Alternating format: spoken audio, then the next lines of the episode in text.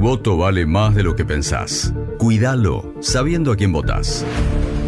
Cinta Testigo. Escucha atentamente a todos los precandidatos. Cinta Testigo. Cinta Testigo. Elecciones 2023. Lunes a viernes, 9.30. Por K2. Radio. Todo lo que digas queda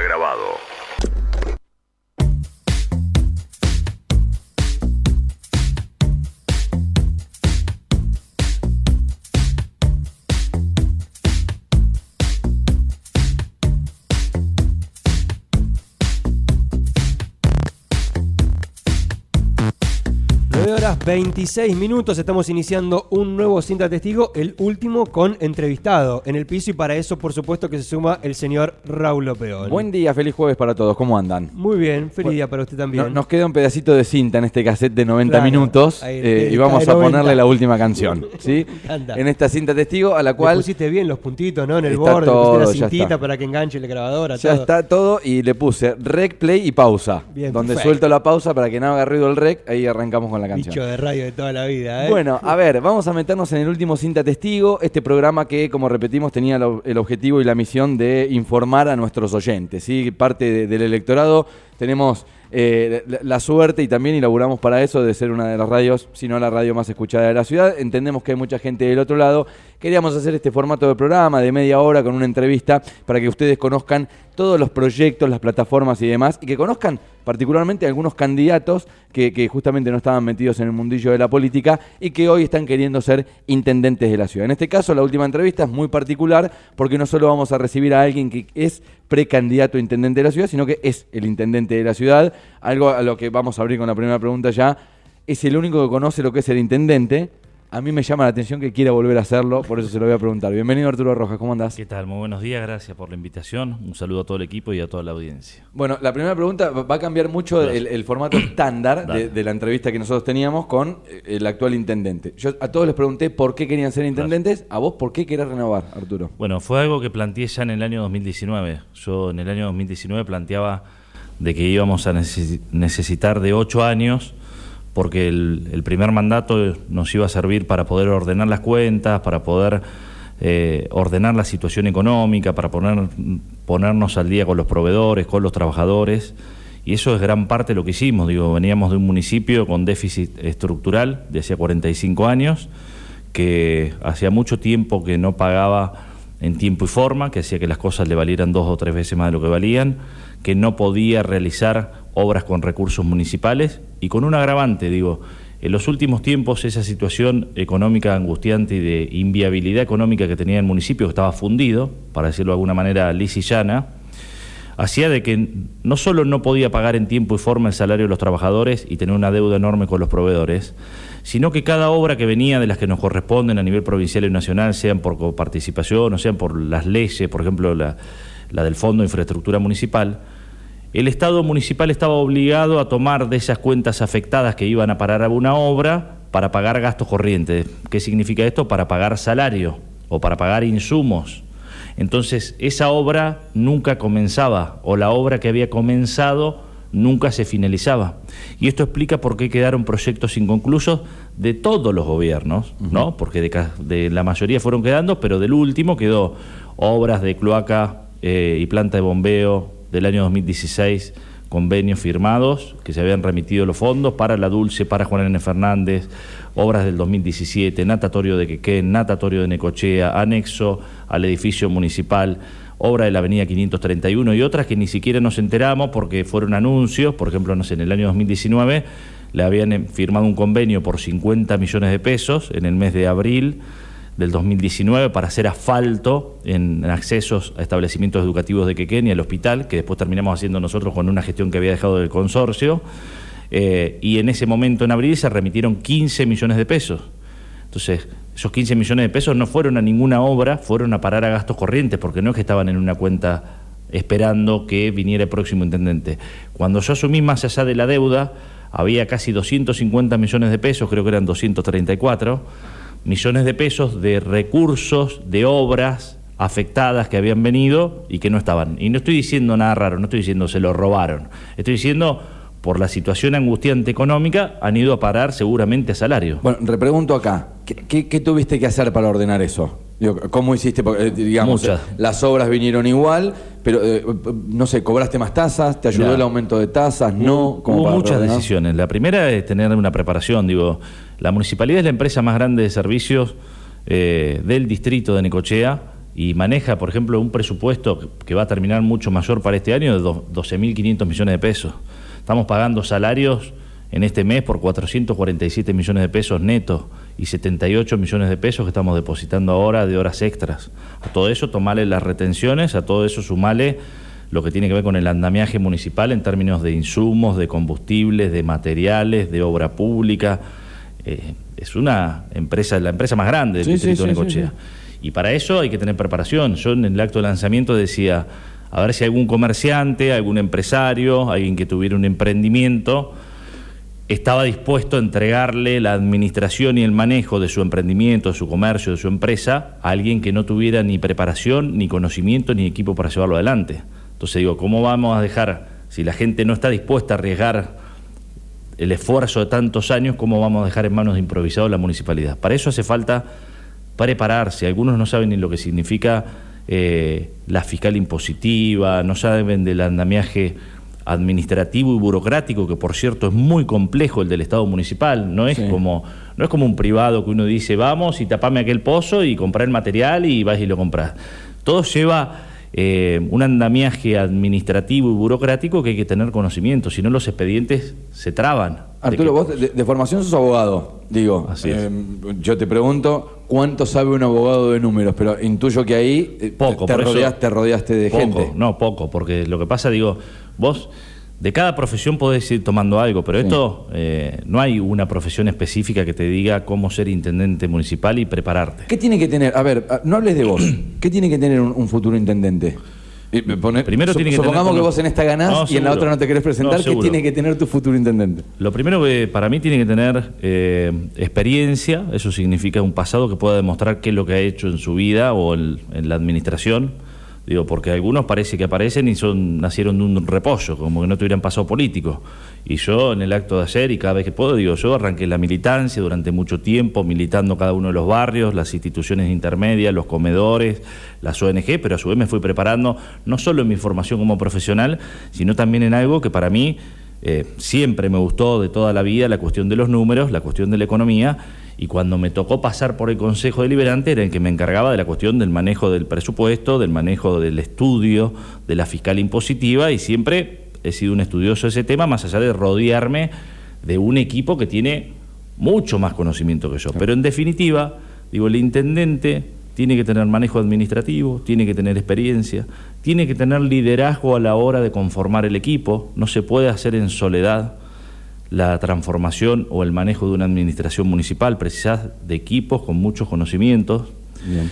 y precisás hacer trabajar en equipo. También vos no te sirve de nada tener una persona idónea en un área, otra en el O sea, otro, liderazgo. otra en el otro. Sí, si cada una trabaja de manera desarticulada o de manera aislada, eh, el, el líder lo que tiene que hacer es potenciar ese trabajo en conjunto, porque las decisiones implican de muchas cosas. Una decisión eh, en materia de obras públicas implica un trabajo articulado con el área de Hacienda y para que el área de Hacienda tenga los recursos implica que el área de ingreso público esté funcionando. Entonces digo, conocimiento, experiencia, liderazgo, formación de equipo y me parece que esas son las cosas básicas y después dar la cara.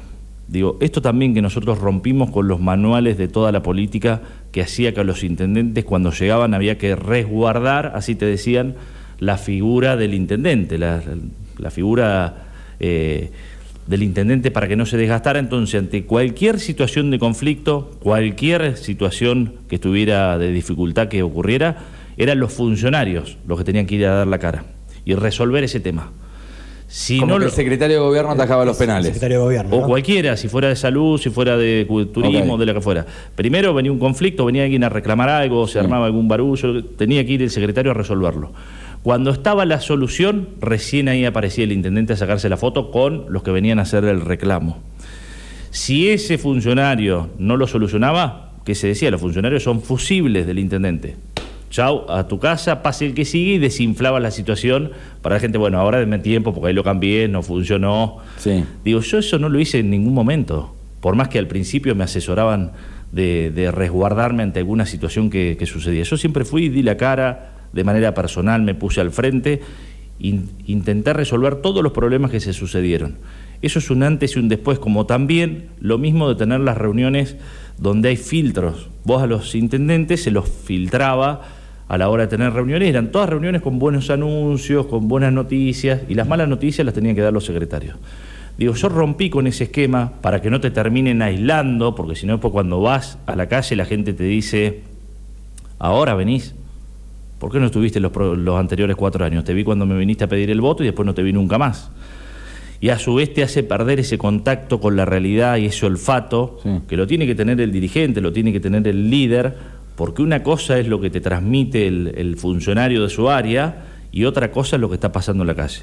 Para eso, desde el día número uno, yo estuve en contacto permanente con las instituciones, con los vecinos, con la oficina móvil, yendo a cada barrio donde atiendo, del primero hasta el último, de los vecinos que van, sea a la hora que comienzo, pero no a la hora que termino. A veces atiendo 80, 100, 120 vecinos que me pueden transmitir lo que está pasando en su barrio y por supuesto yo les puedo contar lo que hicimos, lo que estamos haciendo y lo que nos falta. Nos vamos a meter en el 10 de 10 en un ratito. En esta parte de, de- de la entrevista, eh, a todos los candidatos les hablábamos de la boleta, de la interna y demás. Me voy a meter con tu boleta, que tiene varias particularidades. La primera es que no tenés interna, Así. eh, así como pasa con la CT. La segunda es que no vas con nadie acompañado, digamos, ni a gobernación ni a presidente mismo. Es un partido vecinalista. Así es. Eh, que lleva, y, dicho sea paso, podemos repasar candidatos a concejales a Guillermo Sánchez, Silvina Jensen Mena, a Marcelo Schwartz, a Gabriela Espinosa, a Bartolomé Subillaga, a Manuela Fittipaldi, Sergio Nicolás, Julieta Burgueño, Rodrigo Tavares y Paula Fa- Fa- Faramanian, así se dice, Paula Argüello, Javier Llona y María de los Ángeles Elía como consejeros escolares. Te, te pregunto esto en particular. ¿Cómo ves la política a nivel nacional? O sea, estamos en un momento, en un contexto de economía, seguridad. Terrible. Que, que hay- varias cosas. Algunos dicen, nosotros sabés que nos dedicamos mucho a la política, que Sí, sí, sí. eh, intentamos informar a, a nuestros oyentes simplemente, pero lo que he escuchado de la boleta de Rojas es que es un riesgo ir solo. Y por otro lado dicen, no, pero bueno, también se despega de las decisiones nacionales y por eso tiene como una ventaja. Bueno, ¿Por qué es la decisión de armar una, una boleta de este tipo? Digo, primero porque también esta militancia que he tenido, donde cuando al inicio de mi militancia estaba ese famoso River Boca, peronistas radicales, y después había alguna tercera fuerza más chiquitita, pero era el peronismo contra el radicalismo, donde parecía que solo los buenos estaban de un lado y los enemigos del otro, de acuerdo al lugar que te, que te tocara ocupar. Si estaba el lugar del radicalismo, los peronistas eran malos, si estaba el lugar del peronismo, los radicales eran malos o no o, o inútiles, por decir de alguna manera, que no sabían administrar, ¿no? Algo que históricamente. Y hoy se ha transformado la grieta, con, un- con mayor coalición de partidos, porque hoy ya no es el peronismo y el radicalismo, tenés Unión por la Patria, que conforma diferentes espacios políticos, ante frente de todos, y a Juntos por el Cambio, que también tenés la coalición cívica, el radicalismo, el PRO, otros espacios que tenés ahí. Digo, esa grieta no le ha hecho bien a nadie. Y yo he aprendido y, y la experiencia me ha dado que hay gente buena y gente mala en todos los espacios políticos. Entonces el espacio nuestro es superador a nivel local. Yo tengo desde el día número uno, desde la lista que armamos de la gente en el año 2019, absolutamente plural. Mi gobierno No, Recién cuando nombré los concejales, eh, Hay una variedad estaba, tratando de buscarles el color, claro. Mirá, mi gobierno ha sido plural. Mi gobierno ha sido plural. Yo tengo funcionarios desde el día número uno que son afiliados al radicalismo, que han sido hasta funcionarios. Tengo funcionarios del peronismo más tradicional, funcionarios más afines con el kirchnerismo, con el PRO y muchos de sectores independientes. Y eso termina siendo, nos termina potenciando como equipo, porque a su vez nos permite seguir sumando a vecinos para decir, mira, nosotros nos tenemos que poner por encima, no es sacarse las ideologías, porque cada uno las puede tener. Digo, ahora, si vos querés comprometerte a transformar las cosas que tenemos que hacer por Necochea, lo primero que tenés que hacer es, por arriba de tu ideología partidaria, ponerte la camiseta del distrito de Necochea y empujar y poner todo el esfuerzo para resolver los problemas que tenemos acá. Por encima de lo que pase a nivel provincial y nacional, que muchas veces esa famosa grieta ha hecho que se peleen entre amigos, entre familiares, entre, entre muchos conocidos, ni hablar entre vecinos y militantes. Y no nos ha llevado a nada. Yo espero de la política otra cosa. La política es transformación, es diálogo, es búsqueda de consensos y de puntos en común. No puede ser que uno piense A, el otro piense Z y que no podamos encontrar algo en el medio porque no termina siendo ni A ni Z, ni A ni Z. Entonces, en el medio tiene que haber puntos de unión. ¿Para gestionar te sirvió esto de ser un partido vecinalista? Por Digo, te- supuesto. te, desprende un poco de... Por supuesto, digo, mira, nosotros eh, desde el primer momento conformamos el, partido de, de Nueva Necochea, así absolutamente plural, a mí me tocó transitar por Juntos por el Cambio, yo provenía del partido FE, cuando estaba Jerónimo Menegas, el partido FE toma la decisión en el año 2019 de salirse de Juntos por el Cambio y yo me quedé donde estaba porque yo no tenía la personería de- del partido FE. El partido FE se fue para otro lado, no solo para otro lado, o sea, se fue. Se fue a las antípodas, o sea. Se fue al frente de todos, Sí. yo me quedé donde me tenía que quedar, que era con un espacio plural, y por eso empecé a conformar un partido nuevo, porque yo tenía funcionarios, y aparte yo había dicho, en la campaña del 2019, el eslogan nuestro era, vamos por una nue- nueva Necochea, por un nuevo Quequén, por un nuevo interior, que tenía que ver con una pluralidad de voces. Entonces, yo no me iba a llevar a la rastra un partido que había estado en un lado y ir para el otro. Y que a su vez hoy, si lo ves, ni siquiera como partido formal está ahí, eh, se ha ido con mi ley, creo. Bueno, yo ya le perdí el rastro. Yo ya le perdí el rastro. Yo me puedo hacer cargo de lo que tengo bajo mi órbita.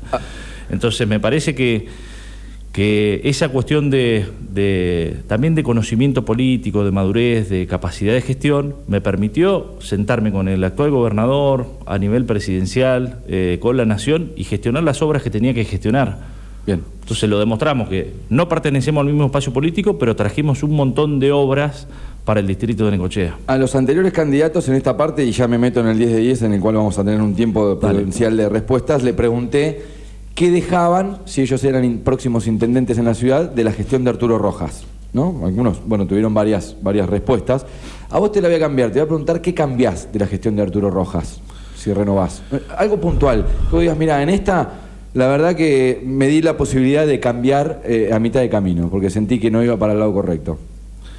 Mira, uno siempre, eh, nosotros nos trazamos una planificación desde antes de ser intendente, obviamente, para armamos una plataforma de gobierno para llegar a la propuesta del año 2019, donde siempre tuve en claro cuál era el norte, hacia dónde queríamos ir. Por supuesto que en el medio nunca dije que eso iba a ser fácil y que nos íbamos a enfrentar a dificultades y a desafíos, que de hecho uno de ellos fue la pandemia, que no estaba en Sí. nuestros planes, por supuesto, y no, no- lo pudimos sortear porque tengo un equipo que se supo adaptar a las circunstancias. Ahora, con mayor o menor velocidad siempre fuimos para el mismo lado. Que nos quedaron cosas sin resolver, por supuesto, nos quedó sin resolver y que apunto a resolverlo en el segundo mandato, el tema del casino. Nosotros tenemos una postura clara. Ahora te- ahora te voy a meter en ese Trabajamos mucho en ese tema. Hoy tenemos las escrituras de los, de los tres lotes. Tenemos hecho la, mm, la tasación oficial por todos los colegios profesionales. Y acá lo único que nos está faltando es que la provincia haga la licitación de juego que se había comprometido en el año 2020, que antes de noviembre le iba a dar un permiso precario a Casinos Victoria para que viniera a explotar el juego. Sí. Y nosotros hicimos el 11 de diciembre del 2020 la licitación. Sí. Y cuando se llegue a esa fecha, la provincia ese compromiso no lo cumplió de darle la- la- el permiso precario y obviamente la licitación se cayó porque nos pusieron condiciones que no nos podían poner en, en las Bueno, cláusulas. ya te metiste ahí, profundizo. Hoy, ¿cómo está la situación? ¿Qué, qué- qué- qué información tenés vos de último momento de la licitación del juego por un lado? ¿Y, y cuál es la relación hoy con aquel empresario que pudo haberse desencantado también? Mirá, la verdad pasó el tiempo, me, me voy a Claromeco, qué sé yo, se me ocurre, ¿no? ¿Cómo está la situación hoy del casino? Mira, lo primero, eh, yo ya en el mes de marzo logramos regularizar una situación que no teníamos duda, que era un error administrativo del famoso tercer lote en el cual no se había transferido la escritura y que algunos dirigentes de la oposición ponían en duda si era de titularidad nuestra o de la provincia. Nosotros nunca tuvimos duda de que había sido un error administrativo y que la propiedad nos la habían transferido del complejo, de los dos lotes y nos faltaba la titularidad del tercero. Esa escritura ya la tenemos en mano desde el febrero, marzo de este año, se la, se la mostré y está metida en el expediente. Eso ya despeja cualquier tipo de dudas con respecto a la situación dominial del O sea, inmueble. que y la se puede vender la tierra, ya Por está, solucionado. es absolutamente nuestro. Nunca, a ver, para nosotros nunca estuvo en duda. Lo que lo ponían en duda eran los demás. Y con esto queda demostrado que teníamos razón nosotros, que es diferente. Ok. Y por otro lado, lo que, lo que resta es que la provincia ese permiso precario que no dio en el 2020 y que después no hizo la licitación en el transcurso de este tiempo, haga la licitación del casino de Necochea que hoy se encuentra absolutamente irregular. Hoy viene otro gobierno y decide de que el casino no esté más acá y tenemos que otra vez ponernos a luchar para que, para que eso no suceda, porque no hay una licitación del juego. Eso, digo, eso corresponde a la provincia de Buenos Aires.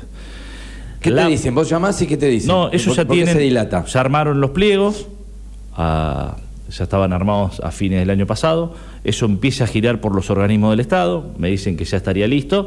Y ahora es una decisión política.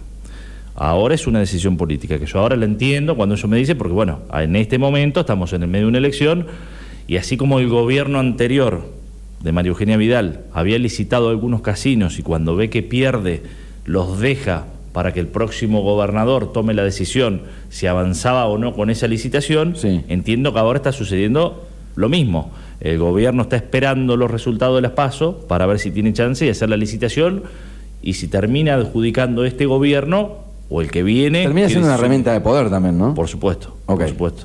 Y nosotros, eh, digo, nosotros estamos a la espera.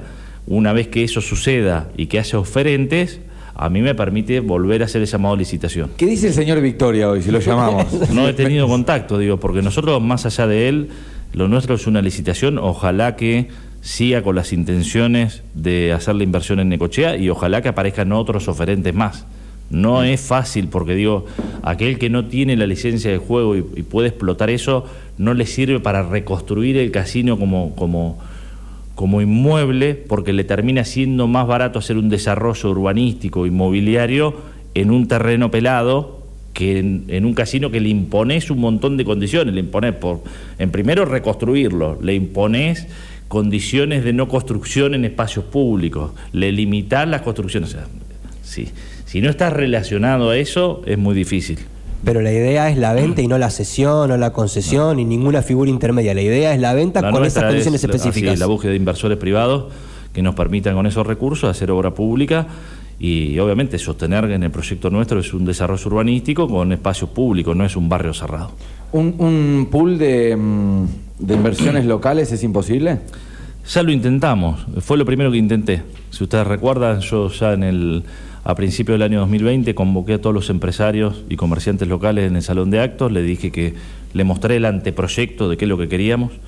Les dije a ver si no estaba que me encantaría que hubiera toda la posibilidad de juntarse y de que entre todos cada uno fuera una cuota parte de lo que de lo que pusiera dueño de ese lugar y que fuera con inversores y, y gente local, incluso gente que no fuera empresario, que si armaba una especie de UTE, cada uno tenía un porcentaje, eh, vos decís, no sé, yo me, me animo a poner 20 mil dólares. Bueno, claro, sí, un local o lo que sea, o sí. Y después no, no terminó sucediendo porque cuando hicieron la evaluación les, les terminaba sucediendo esto. Bueno, pero eh, eh, podemos tenerle la licencia a las maquinitas y no, eso va a provincia.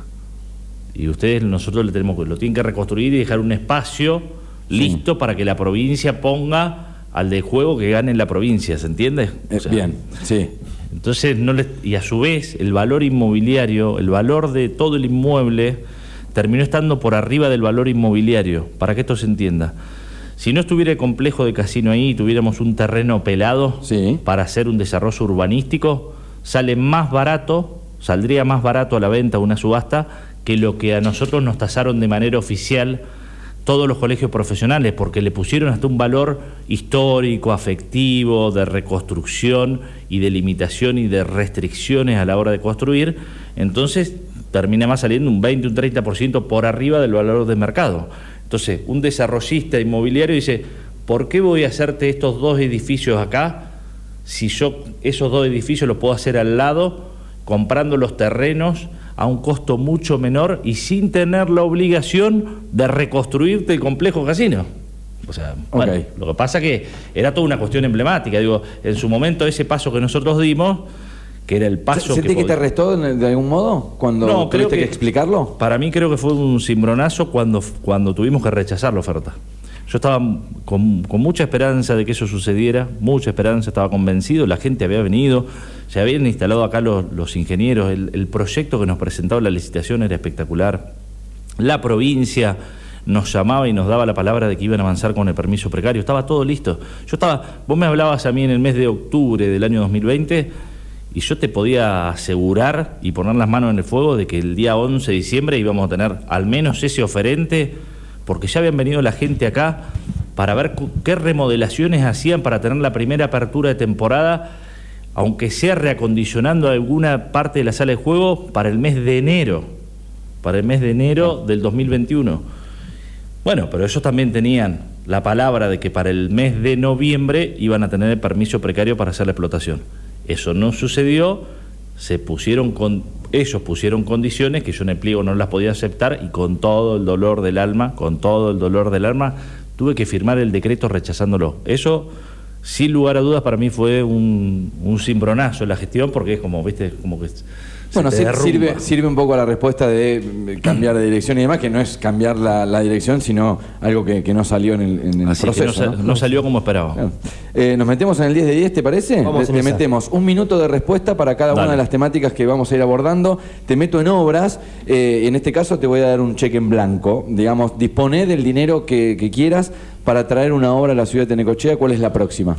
Bueno, la que estamos ejecutando ahora es la planta de tratamiento eh, y separación de residuos sólidos urbanos que se tiene que inaugurar ah, el día 3 de octubre y la disposición final para terminar con lo que ningún gobierno anterior pudo resolver, que es dejar de tirar la basura a cielo abierto sin ningún tipo de tratamiento. Eso se está ejecutando y para el 3 de octubre tiene que estar inaugurándose una planta que vamos a trabajar en conjunto con eh, la Asociación Todo para Ellos. Ahora, como obras, muchas, eso depende del presupuesto en este caso, depende del. No, pero el Estado municipal, porque el Estado municipal firmó un convenio de pago y de obligaciones en el cual lo tenemos que. Digo, es, un logro importante de la gestión. Eh, digo, por otro lado, obras que nos faltan eh, y que me encantaría que el gobierno logre el financiamiento es la planta de, de tratamiento y efluentes locales que eso está, logramos aprobar todos los proyectos, unificarlos, validarlos a través de una consultora, están metidos en el presupuesto nacional y hace falta algún organismo internacional que le financie a la nación una obra que es vital e importantísima para nosotros. Ahora, yendo más a lo cotidiano, a lo que nosotros podemos hacer, yo tengo que seguir haciendo obras de, agua, cloaca, cordón cuneta, iluminación, hasta llegar a todos los barrios que tengan las luces LED, porque seguimos con barrios con un foquito en la esquina, porque seguimos con barrios que no tienen todavía agua y cloaca, y es inadmisible que a esta altura eh, no tengan los servicios básicos. De todo lo que charlemos de aquí en adelante, eh, hay que obtener dinero. Eh, si hay, si se quiere, una, crítica que se te ha hecho al gobierno es el aumento de tasas.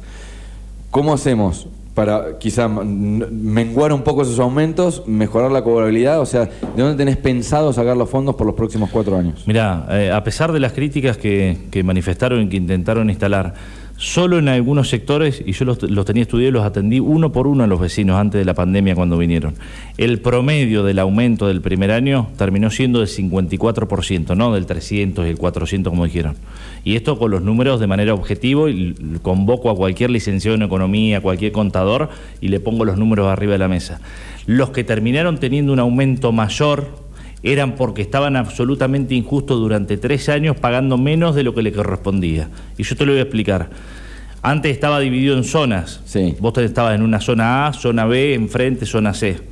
Cuando la gestión de López le saca y elimina las zonas de manera, me parece correcta, porque cada uno tiene que pagar de acuerdo a la evaluación del inmueble y de acuerdo al servicio que está. Y antes vos podías estar zona A y zona B enfrente, los dos con la misma evaluación fiscal los, dos con los, los, dos con los mismos servicios y este pagar un 30% menos que este. Con un agravante que cuando eso se, se elimina y se genera el aumento de tasa, le ponen un tope del 34%, hizo que se genere una inconsistencia donde un vecino que tenía que pagar valores de hoy, dos mil pesos, estaba pagando mil. Y nosotros eliminamos esa situación que fue para alrededor de 600 contribuyentes que deberían agradecer que durante tres años pagaron menos que sus propios vecinos con los mismos servicios. Para todos los demás fue del 54%. ¿Tenés pensado algo para aumentar la recaudación de la cobrabilidad? A eso voy. Viste que siempre está eso de, bueno, dale, yo te pago el aumento, dale, vamos, vamos todos juntos, apoyemos a la ciudad. Pero aquel de enfrente no paga. Y, va al mismo mercado que yo y vive igual que yo. o, la, propuesta de los mayores contribuyentes, de los, perdón, de los deudores, mayores deudores que se ha presentado varias veces y no se ha aprobado, es una posibilidad. Pero mira, nosotros estamos haciendo todo lo que tenemos que hacer en términos de ir a buscar y de recaudar al que, al que, al que tiene la capacidad y no lo hace. Entre ellos, por primera vez en la historia, nosotros a los multipropietarios o a los sectores de mayores recursos que especulan por esta cuestión de la inflación y que por ahí te dejan de pagar 3, 4 años y les, les termina conviniendo porque te termina licuando el incremento de la tasa con la inflación que tenés, a esos hemos ido hasta embargarles las cuentas. O sea, se está castigando. Eh, hemos ido a intimarlos y hasta embargar las cuentas. Yo te puedo asegurar que de los multipropietarios la cobrabilidad es absolutamente buena.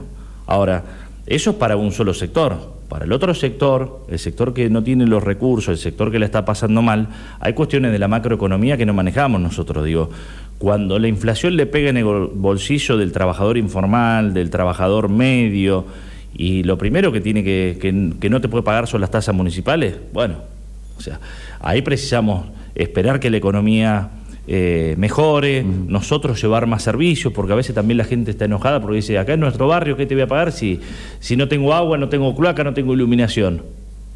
Y es, y es absolutamente cierto. Yo a veces he hablado con gente que dice, no, ¿por qué no pagan en tal lado? Pero vos sabías que Barrio Estación Quequén, Barrio Estación Quequén hace 40 años que estuvo esperando las cloacas, no tiene cloacas, y algunos sectores tenían el agua clandestina y un solo foco en la esquina, ¿qué pretende? Entonces, digo, primero llevémosle dignidad, le hicimos la obra de cloacas, estamos haciendo las conexiones oficiales a lo que tiene el agua clandestina, le estamos llevando algo de luminaria, que por cierto nos faltan todavía un montón. Digo, primero llevémosle los servicios básicos, porque si no es exigirle al que menos tiene que, ojo, en porcentaje muchos de esos sectores bajos no es que no tributan. Esos sectores bajos no tributan al Estado municipal a través de las tasas, por supuesto, sí. porque algunos no, no, pueden pagar, no pagan las tasas municipales, pero sí tributan a través de los impuestos. Cuando van a comprar el pan, cuando todo lo que les llega a esa familia que, que logra juntar 60, 70 mil pesos por mes para sobrevivir, todo va a parar a comida, ¿no? No, sí. no tiene capacidad sí, de ahorro. Bueno, eso todo tiene un 21% de IVA y de impuestos provinciales y nacionales que deberían volver en obras. Entonces digo, ojo con aquellos que se paran, que dicen, nosotros somos los que más pagamos impuestos.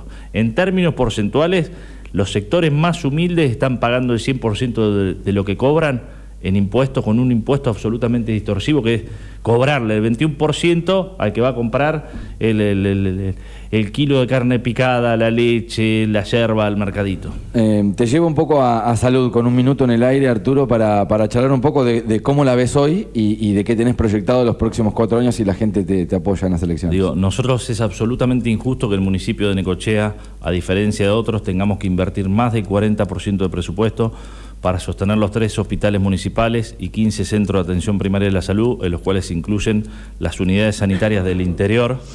Digo, cuando otros municipios, miremos Mar de Plata, y solo invierten el 7% en salud porque tienen los hospitales provinciales. Yo ayer lo dije en el, en el en el acto de Quequén y por ahí quedó inconcluso el final. ¿Qué hablaba yo de una mayor integración y de transformar el hospital que es provincial? Hacer como que me faltó una frase de decirla, sí. la tenía en la cabeza.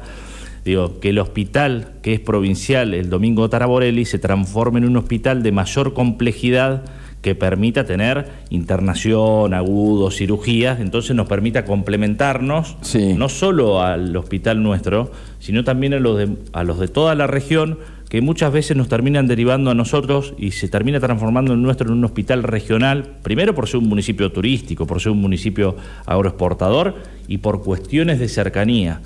Se accidenta alguien en, en San Cayetano en un evento deportivo, sí. carga la ambulancia al Hospital Emilio Ferreira. Necesito honestidad brutal. Me dijiste que tuviste contacto con el gobernador gracias a, a bueno, a, a esto de, de, de elegir ser un partido independiente. ¿Se pudo presentar en algún momento la, la opción al gobernador de la provincia de Buenos Aires de que sea provincial el hospital de Necochea? Y si lo hiciste, ¿qué te respondieron? Mira, ellos comenzaron en San Vicente con un proceso de integración, que es donde la provincia se, se hace cargo de parte de los sueldos, que por cierto se discuten en la provincia, eh, y que es como un proceso de, de avance han logrado avanzar Una solo, transición, con, digamos, sí, con, para, para... solo con ese municipio. Obviamente la provincia también tiene déficit, así como lo tiene la nación. Sí.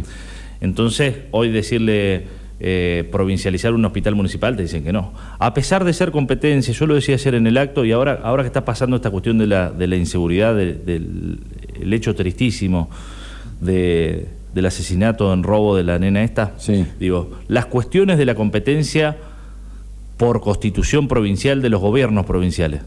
Educación, salud, seguridad. Después tienen que mantener las, las rutas que son provinciales, porque hay algunas nacionales, y los puertos. Estas tres cosas son de competencia exclusiva de los gobiernos provinciales. Y sin embargo, los municipios a lo largo del tiempo tenemos que complementarnos, invertirnos, porque invertir mucho, como invertimos el 40% en salud que no alcanza, como invertimos en los jardines maternales, como invertimos en el área de seguridad, a pesar de no ser competencia nuestra exclusiva en materia de prevención y protección ciudadana con una sala de monitoreo, digo, pero también hay que poner las responsabilidades donde corresponde. A los que más se les reclama por cuestiones de cercanía es a los intendentes, pero si no, ¿para qué tenemos los gobiernos provinciales? Si no, hagamos autonomía plena, hagamos la transferencia de los recursos al revés, porque te puedo asegurar que lo que nosotros aportamos en términos de región, en términos de impuestos y, y económicos, Sí. es muy poquito lo que nos vuelve a lo que nosotros aportamos a la provincia y a la nación como región. O sea, me quedo con el ejemplo de San Vicente que podemos ir a por ello, ¿no? Digamos, de, de poner Mirá, ese ejemplo para... Creo que lo más cercano, siente un precedente. la última conversación que tuve con el ministro cuando vino a inaugurar el, el hospital, eh, el Fuchile, es que ellos tienen la posibilidad de transformar el hospital Domingo Taraborelli, que hoy tiene algunos consultorios, Sí. de hacer una remodelación integral y transformarlo en un hospital, obviamente que es provincial, un hospital de mayor complejidad. Cosa de que nosotros, en la región octava, que somos 26 municipios, los hospitales provinciales para hacer derivaciones de internación y de cirugía están en Mar de Plata.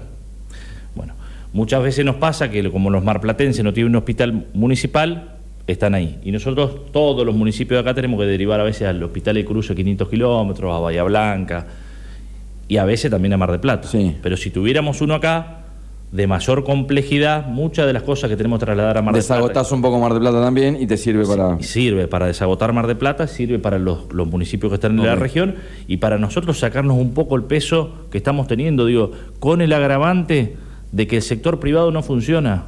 La semana próxima me voy a hacer una reunión con el sector de la clínica que está con los números en rojo. Una situación angustiante en lo económico y lo financiero. Es un tema en el cual a mí me interesa muchísimo. Y, y- Apareció muy seguido en las ca- charlas. Caímos a- en, en él. Eh, cortito, si se puede.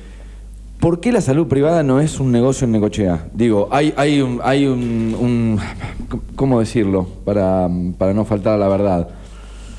Somos demasiado cerrados a la hora de recibir un inversor de salud, una clínica, alguien que, que- ¿por, qué, ¿por qué en Necochea no existe? Y terminamos todos en el hospital, digo, ¿no? Porque hay un montón de gente que tiene obra social en Bueno, Necochea. en la pandemia la, la clínica no atendió un solo paciente, podías tener dos de cuatro diez, tu- la mejor obra social, y terminabas siendo atendido en el hospital municipal con los recursos de, de todos los necochenses, todos los quiquenenses, ¿no? Digo, eh, la situación es compleja, digo, porque ahí no hay una traba de parte del Estado municipal. Mañana decide venir una clínica, un sector privado, una clínica eh, gremial, y se viene, compra, instala y nosotros habilitamos de acuerdo a las ordenanzas que tenemos, no es que le decís sí o no. Después habrá otras cuestiones por debajo que tiene que ver con la cuestión del círculo médico, que tiene que ver también con el manejo cerrado que a veces se tiene del manejo de algunos profesionales, cada uno tendrá que hacer su media culpa. Y también de las cosas que han estado acá, también de cómo se la administra, también de cómo se la administra. Entonces digo, cada uno que se haga cargo de lo que se tiene que hacer. Lo que digo es que no podemos permitir que se nos termine cayendo la última clínica que tenemos, que sería otra vez una mayor demanda hacia el hospital municipal. Pero bueno, hay te que meto, trabajarlo. Te meto en seguridad. Eh, a ver, es otra de las cosas, de las críticas. Y, y voy repasando críticas a la gestión porque por cuestión lógica de que sos eh, el- el- el- estás en, el ojo de la tormenta.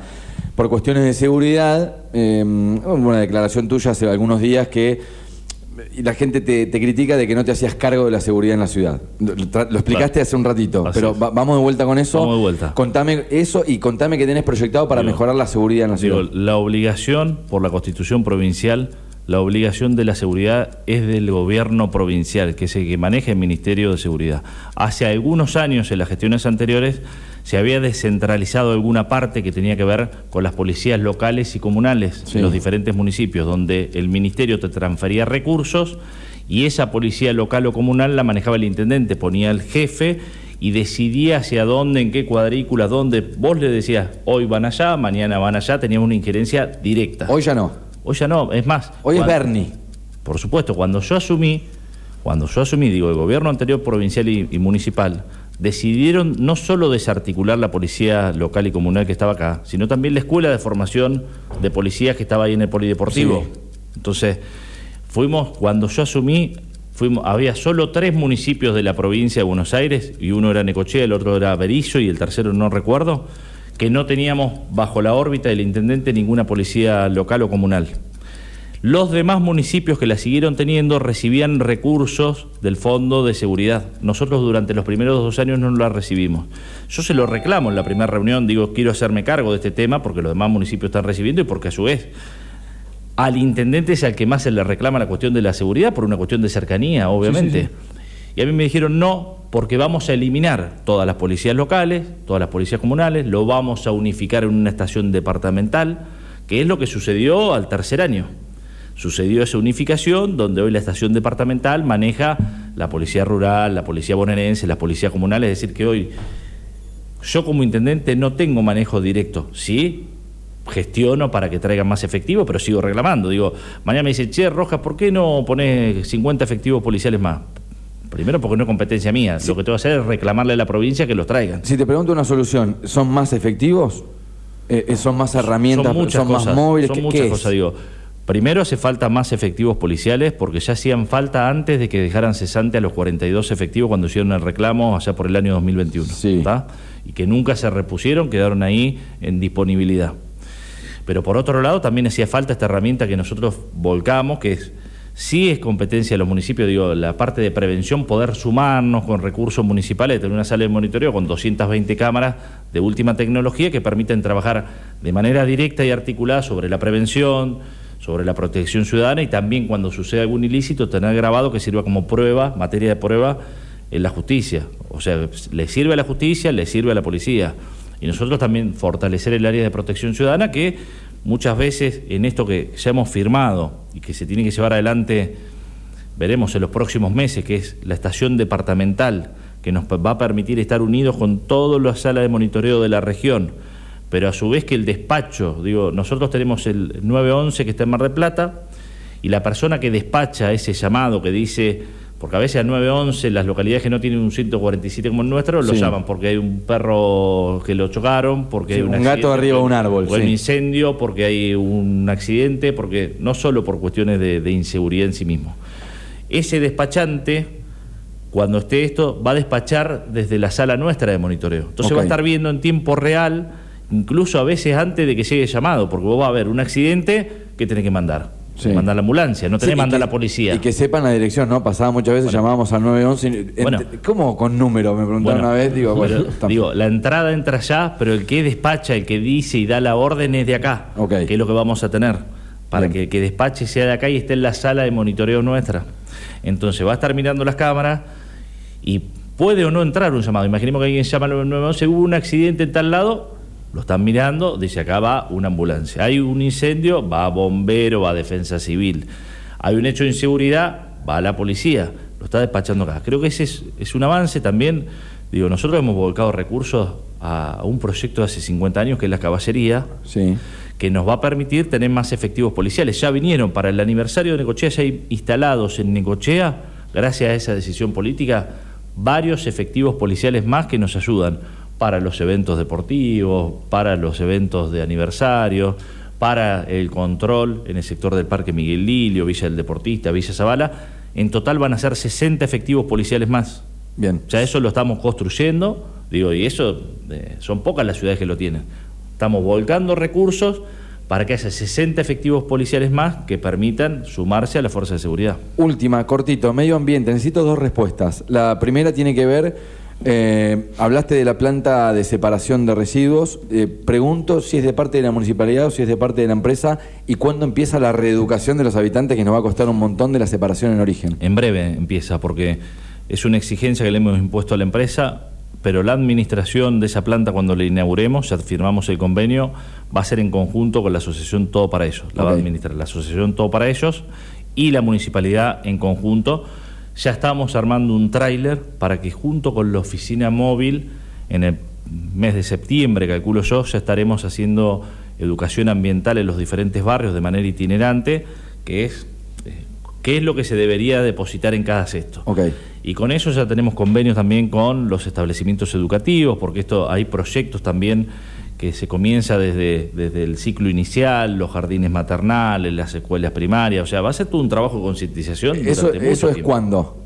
En octubre va a estar la planta ya. Claro, digo, nosotros los convenios que tienen que ver con la cuestión de educación Sí. ya los tenemos y obviamente ya han empezado a trabajar en algunas de esas situaciones. Ahora, precisamos inaugurar la planta Sí. para empezar de menos a más, porque hoy hacerle a la gente, empezar con una campaña de concientización de lo que tienen que separar en su casa, empiezan a separar. Mirá que somos muy mal educados. Bueno, eh, pero pará, pará. Va a costar, ¿no? Nos va a costar un montón. Pero bueno, pero por eso se va a ir de manera progresiva. Digo, porque nosotros ahí hay que empezar a cambiar los recorridos, porque no es lo mismo que el día que vas a sacar lo seco que el día que vas a sacar lo húmedo. Y empezaremos con algunos barrios, de menos a más, porque todo implica recursos, porque implica un recorrido más, porque implica recursos. Y digo, porque hoy, si empezáramos hoy a decirle separen tal bolsita, tal otra, pasa el basurero, lo junta todo, lo tira arriba y se me están tomando el pelo. Bien. O sea, claro. Sí, sí, sí. sí. Porque Ahora va sí. para todo al mismo lado. Eh, terminamos el 10 de 10, casi en el cierre de la entrevista. Hay una particularidad. Hicimos que los precandidatos a intendente que han pasado por cinta testigo te dejen una pregunta en el Bien. final de la entrevista. Bien, bien, Eh, vamos a repasar algunas con audio, otras te las vamos a ir nombrando nosotros y vamos a ir en el orden cronológico en el que fueron llegando los invitados a cinta Dale. testigo. Allá por el lunes, hace como tres semanas, parece un montón de tiempo, hace como un año, eh, eh, Luciana Nogueira fue la precandidata que te dejó tres preguntas. Eh, Dale. Las escuchamos y, y contestás. ¿Por qué está de acuerdo con las petroleras sabiendo, teniendo los estudios científicos del, del alto daño posible que puede llegar a traer? Porque él les abrió la puerta, ¿por qué está de acuerdo con eso? ¿Por qué cuando asumió despidió a- o intentó despedir, que finalmente no lo pudo hacer por la organización y la lucha que hubo a trabajadores de la Escuela de Arte y otros trabajadores del Estado Municipal? ¿Por qué sigue sin haber obras básicas de servicio público en la ciudad? para con eso Esas Bueno, tres. pregunta para Te dejo esas Le tres. dijimos una, le dejo esas tres con Luciana Nogueira. A ver, arranquemos. Bueno, Las tengo punteadas acá. rapidito. Petroleras. Estoy, eh, estoy a, a favor. Creo que va a ser una inmensa oportunidad de generación de empleo, que Sí. es algo que va a suceder, quiéramos o no quiéramos. Digo, el municipio de Necochea podría decir, eh, nos oponemos, Sí. va a suceder igual. Digo, Porque la decisión es nacional. por supuesto, digo, va a suceder igual. Mañana nos cerramos todo, nos decimos entre todos, nos abroquelamos. Necochea no, no queremos las petroleras, va a suceder igual. Digo, que tenga impacto digo, económico en Necochea, ¿depende de vos, del intendente? Va a depender de todos, pero nosotros nos tenemos que poner al frente.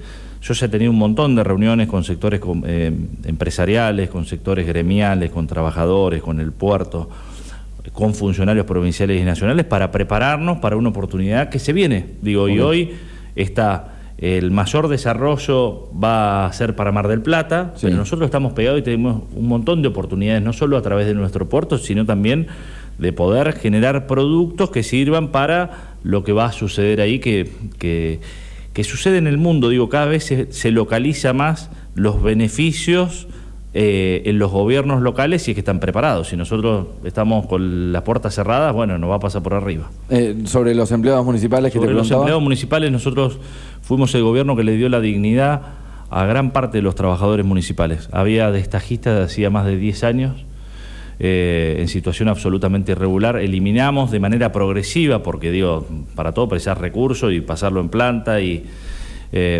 Hoy no tenemos eh, la figura del destajista. Yo le di la dignidad a los trabajadores municipales de crear por primera vez en serio la Junta de Promoción y Ascenso, donde participan los gremios de manera activa y son los que hacen los concursos para ganar las jefaturas o los cargos que se tienen que hacer. Bien.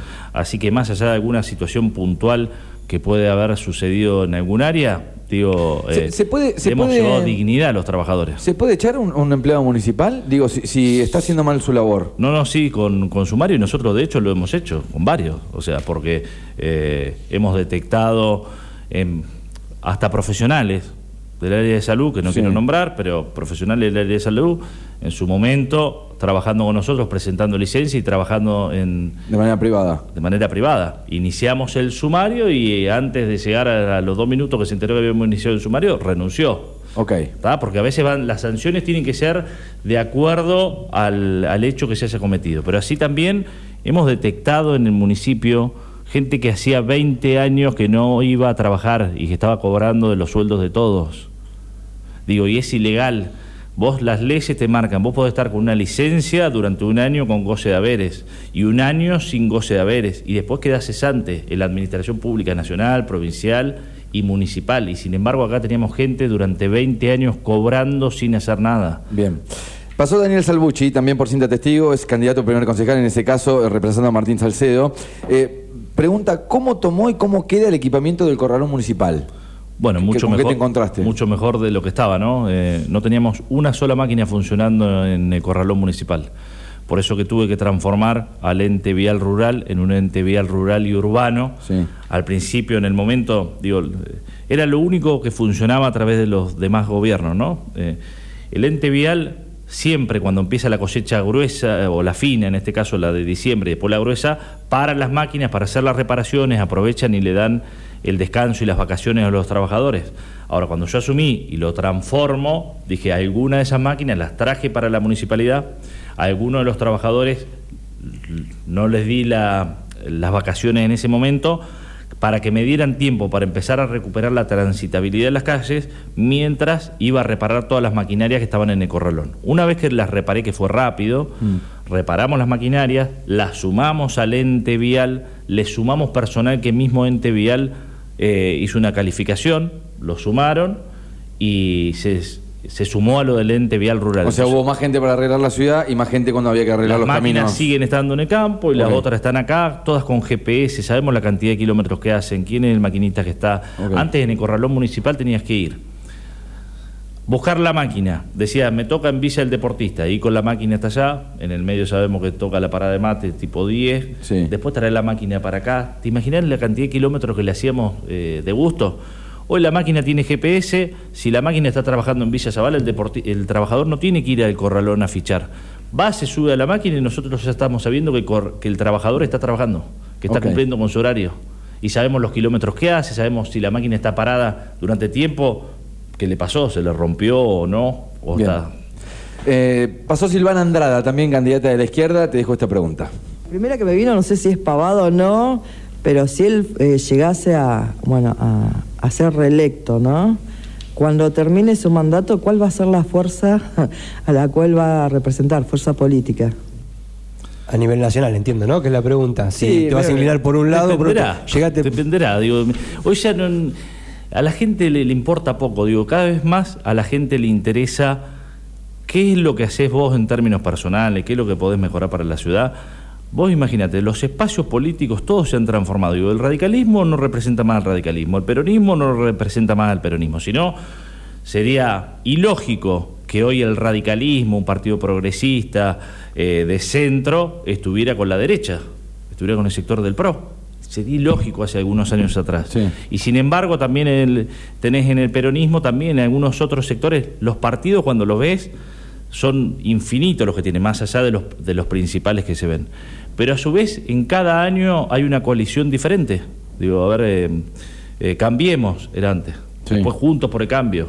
El Unión por la Patria O sea, hoy. vamos a tratar de estar mejor con el que frente- más nosotros conformamos, nos ayude. Digo, nosotros conformamos un espacio, la política es diálogo, hoy conformamos un espacio político que es Nueva Necochea.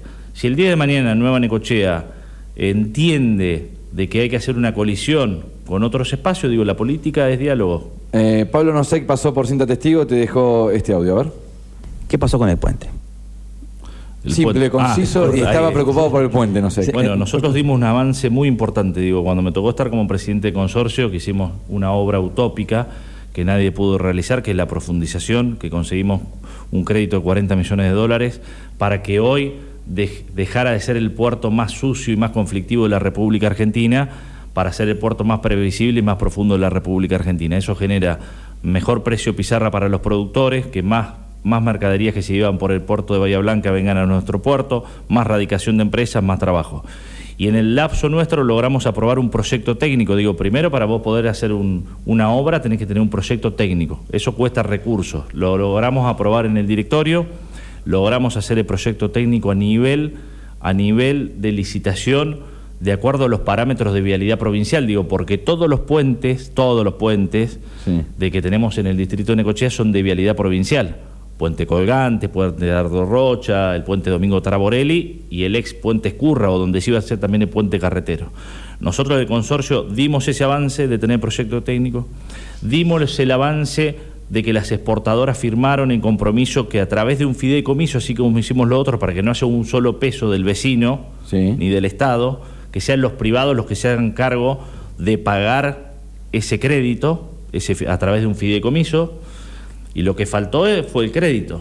Digo, nos faltó lograr un crédito que en ese momento se habían cortado de 10 millones de dólares, pero que hoy, digo, hoy los exportadores siguen dispuestos porque es un beneficio para ellos. O sea, viene otro intendente mañana. No, Te no pongo en- un intendente, porque ya no corresponde a la intendencia. Digo, esto lo... lo- lo- ¿Y quién puentes, digo, el puente, el puente, yo lo hice desde el lugar que estaba como presidente del consorcio, Sí. No como Sí. intendente. Ok. Yo la- el fideicomiso que potenciamos para hacer la obra de profundización la hice Sí. como presidente del consorcio. ¿Le corresponde al presidente del consorcio o a la gobernación en la actualidad? Los, cualquiera de los dos lo podría hacer. Lo podría hacer la gobernación a través de vialidad provincial si mañana quisiera, o lo puede hacer el presidente de consorcio tomando un crédito como lo tomamos nosotros, pero tenés que tener crédito disponible. Digo, hoy no es que no lo quiere hacer el actual presidente. Digo, no hay crédito disponible y a un precio razonable de buscar 10 millones de dólares. Imagínate que lo fluctuante que hoy está. El día que haya crédito internacional, Sí. yo estoy seguro que el presidente que le toca estar en el consorcio, porque los mismos exportadores lo van a empujar porque es un beneficio para ellos, van a buscar ese crédito a través de un fideicomiso. Nos quedan muchas preguntas y el cierre, Vale. vamos cortito. Vamos. Vamos, eh, a ver, pasó lo- Daniel Yanqui López, lo único que dijo es, quiero que sea una transición ordenada. porque Similar él con- Lo va a hacer, lo él va a se sabía eh, ganador. Lo va a hacer con el que sea, digo, si no es en este mandato, será en el otro. En algún momento me tocará eh, irme de la municipalidad porque yo voy solo por un mandato más y, y- y la transición se tiene que hacer en el, en el despacho municipal. Damián Univaso preguntó algo parecido, digo, en el caso de él era dónde, si tenías algún lugar preferible para hacer, dónde ibas a charlar la transición, tenías Donde algún lugar quiera, favorable. pero el, el lugar que corresponde institucionalmente es la municipalidad, pero donde quiera. No a tengo la Barco problema. pasó, dijo que tenía en diálogo con vos, no quiso dejar ninguna pregunta. Estaba un poco ofendido por algún proyecto que presentó y que no, no lo respaldaron un poco. Claro, Nada, bueno. te- te- yo te lo dejo, son No, no, algunas seguro. cuestiones Yo que... tengo buena relación con todos. Digo, lo que pasa es que no se pueden respaldar proyectos que, que rozan la ilegalidad. Ok, María Eugenia Bayota eh, dejó este audio, a ver. ¿Por qué traicionó a Juntos por el Cambio? Digo, lo que el dirigente tiene que hacer es no traicionar a la gente. Y yo puedo andar de frente, cara a cara, en cada barrio, en cada lugar, y no he traicionado en nada a los vecinos, es lo que le he dicho, que íbamos a construir una nueva Necochea, un nuevo Quequén, un nuevo interior, con un espacio absolutamente plural. Creo que la otra parte de la salida de, del partido FE, Sí. ya la expliqué anteriormente. Mauro Velázquez dejó esta pregunta, a ver. ¿Por qué, bueno, hablando de estas prioridades, en estos tres años y medio no pudo trabajar en aquellos que no tienen derecho, como dije al principio, que son estas personas que en el siglo XXI que no tengan servicio de agua, cloaca, iluminación y no puedan salir de sus casas, mejor dicho, por el estado de las calles? Me parece que esa era una prioridad. Bueno, eh, no hay mucho para decir, ¿no? Fueron parte del gobierno anterior que no dejó la situación en la cual la dejaron. Nosotros logramos urbanizar barrios que estaban eh, que estaban registrados desde el año 2015. Hicimos la urbanización de bar- barrios completos populares, barrios Los Malbones, La Terminal, con agua, cloaca, iluminación, cordón, cuneta, pluviales, recuperación de espacio público, que va y visite el barrio Los Malbones. Lo mismo se está haciendo en Los Álamos a través de de las organizaciones sociales con recursos de nación. Fuimos y gestionamos recursos de nación para poder hacer esa obra. Lo mismo que en la terminal y como dije anteriormente, digo, en este momento estamos ejecutando para 250 familias obras de agua y de cloaca con recursos municipales. Hicimos en el barrio Estación Quequén a través de Lenosa, obras de cloaca, obras de agua. ¿No les llama la atención que ningún candidato hable de, la problemática de falta de agua? Porque hemos hecho un montón de inversiones durante todos los años y tenemos que seguir haciendo para tener nuevos pozos, nuevas cañerías. Y lo mismo con iluminación, digo, eh, no teníamos una sola lámpara LED y ya vamos recambiando más de 5.000 y ahora comenzamos con los corredores seguros. Eh, Bueno, re- respondido, respondido ahí. Eh, Marcelo Chelo Rivero dijo que hay que laburar, nos dejó pregunta, que laburar entre todos para sacar el distrito adelante. Y Martín Migueles, que fue quien nos visitó ayer, no quiero preguntarle nada porque todo lo que me interese lo estudié para ser el próximo intendente de la ciudad, digamos que dejó Textual. esa alusión. Eh, cerramos, Arturo. Eh, eh, ¿Sabés dónde votás ya? Eh, creo que me, me pasaron en la escuela 28. Siempre estuve en la técnica 3, pero me dijeron que había cambiado a. Escuela a la del Techo 28 General la- Madariaga. Las dos mejores escuelas de la ciudad, sin Por ningún lugar a supuesto, duda. a ella, de ahí. a ella fuimos. Eh, ¿A qué hora vas a votar? Calculo que alrededor de las 10, 10 y media de la mañana. Ya lo vamos a estar informando. Tirame un pronóstico de la elección nacional. ¿Cómo la ves? la, Qué difícil. la- la pregunta más difícil de todas, la hiciste al Qué final. difícil. Sí. Lo pasaste por todo el bolillero y no te puso cara en ningún sí. momento. Le preguntaste eso te Todas puso las podía cara. contestar y esta ya, viste, como diciendo, ¿qué me preguntás, Raúl? No tengo ni idea. O sea, uno puede tener una percepción, pero estoy tan enfocado en lo local que, que no lo sé. Está raro, O sea, ¿no? Está raro, está raro la interna. Vos tenés mucha experiencia en la política y así Está todo. raro e incluso lo que ha sucedido ¿no? en los últimos momentos. Digo, ahí hubo Se juega mucho, ¿no? Al cierre de la elección, este, las esto que, cosas que, pasan. sucedió, la este hecho la- tristísimo y lamentable donde algunos tienen que tuvieron que suspender los cierres de campaña primero porque lo hacían en el propio Lanús, ¿no? Eh, entonces Sí, sí, Grindetti con Bullrich, sí. era obvio que en ese lugar ante una un, un hecho tan lamentable se hiciera el cierre, pero después empezaron todos porque no sabían por dónde venía la mano, algunos por oportunismo, otros por demagogia, otros para no poner la cara. En, mayor o menor medida, digo, hicieron los cierres de campaña de, eh, o clausuraron los cierres de campaña, pero no la campaña. Mirábamos ayer a nivel nacional y cada uno intentó sacar su tajada de un hecho tristísimo. Digo, es el momento en el cual ojalá que pase esta situación y se puedan sentar a poner puntos en común. Digo, la situación de, de la inflación, de la macroeconomía, la cuestión de la inseguridad que tenemos, de cómo hacemos un país más productivo. Para mí no es todo nada, para mí hay caminos en el medio en el cual la política tiene que lograr algo que no viene logrando hace mucho tiempo. Pero ojo, digo, nosotros, vos empezás a mirar una movida que se empieza a dar, que va a llevar tiempo, eh, empieza una movida de abajo hacia arriba. Esta cuestión de la plurali- pluralidad no solo se da en los partidos vecinales, hay que mirar los municipios vecinos de diferentes colores, del peronismo, del radicalismo y del PRO, que también entienden que tienen que ser absolutamente abiertos en sus gobiernos, en sus distritos, absolutamente plurales, y no hablan de la famosa grieta. Es muy raro que los intendentes de abajo estén metidos en esa discusión, más allá de las pertenencias políticas. Bueno, ojalá que eso siga subiendo hasta llegar a la provincia de la Nación, porque necesitamos un cambio en la forma de hacer política, sin lugar a dudas. Arturo, muchísimas gracias. eh. El intendente gracias. municipal, eh, precandidato también a ser intendente nuevamente de nuestra ciudad. Lo paseamos por todos los temas, respondió no solo a los precandidatos, sino muchas de las preguntas también que iban llegando de nuestros Sí, oyentes. muchas preguntas de los oyentes, muchas preguntas de los oyentes, Bueno. se las vamos a trasladar por Se- se supuesto la ahora. pasa- ahora te pasamos, eh, tenemos el WhatsApp de Arturo Rojas, te reenviamos los mensajes, Vale, hay un montón de. Seguro de que hay mucho, pero bueno, de- ya digo, sé que todavía... Hay de todo, ¿eh? hay bueno, hay malo, hay- digo, Sí, sí, sí. Nosotros decimos que sabemos que quedan muchas cosas por hacer, pero que tenemos que dar estos primeros pasos para ordenar las cuentas, para poder... eh, para poder generar las condiciones para hacer las transformaciones que necesitamos, digo, eh, no es fácil agarrar un municipio fundido y transformarlo, pandemia de por medio, crisis económica como la que tenemos, y sin embargo, hoy no hay dudas de que la gran mayoría de la gente reconoce de que el distrito, de que Necochea, que Kenia y el interior hoy están mejor. Gracias. Arturo Rojas, el último invitado. Mañana estaremos a esta hora en veda electoral. El próximo domingo vamos a ir a votar en las primarias abiertas, simultáneas y obligatorias. Y después veremos a ver cuáles de todos los que pasaron en esta primera temporada de Cinta Testigo son los que repiten. Justamente son los que van a ser apoyados por todos ustedes. Así que nos reencontramos cuando la política y eh, quien es la Junta Electoral eh, dictamine. Así que vamos a estar charlando nuevamente de política. Excelente, nos vamos. Siendo testigo se despide.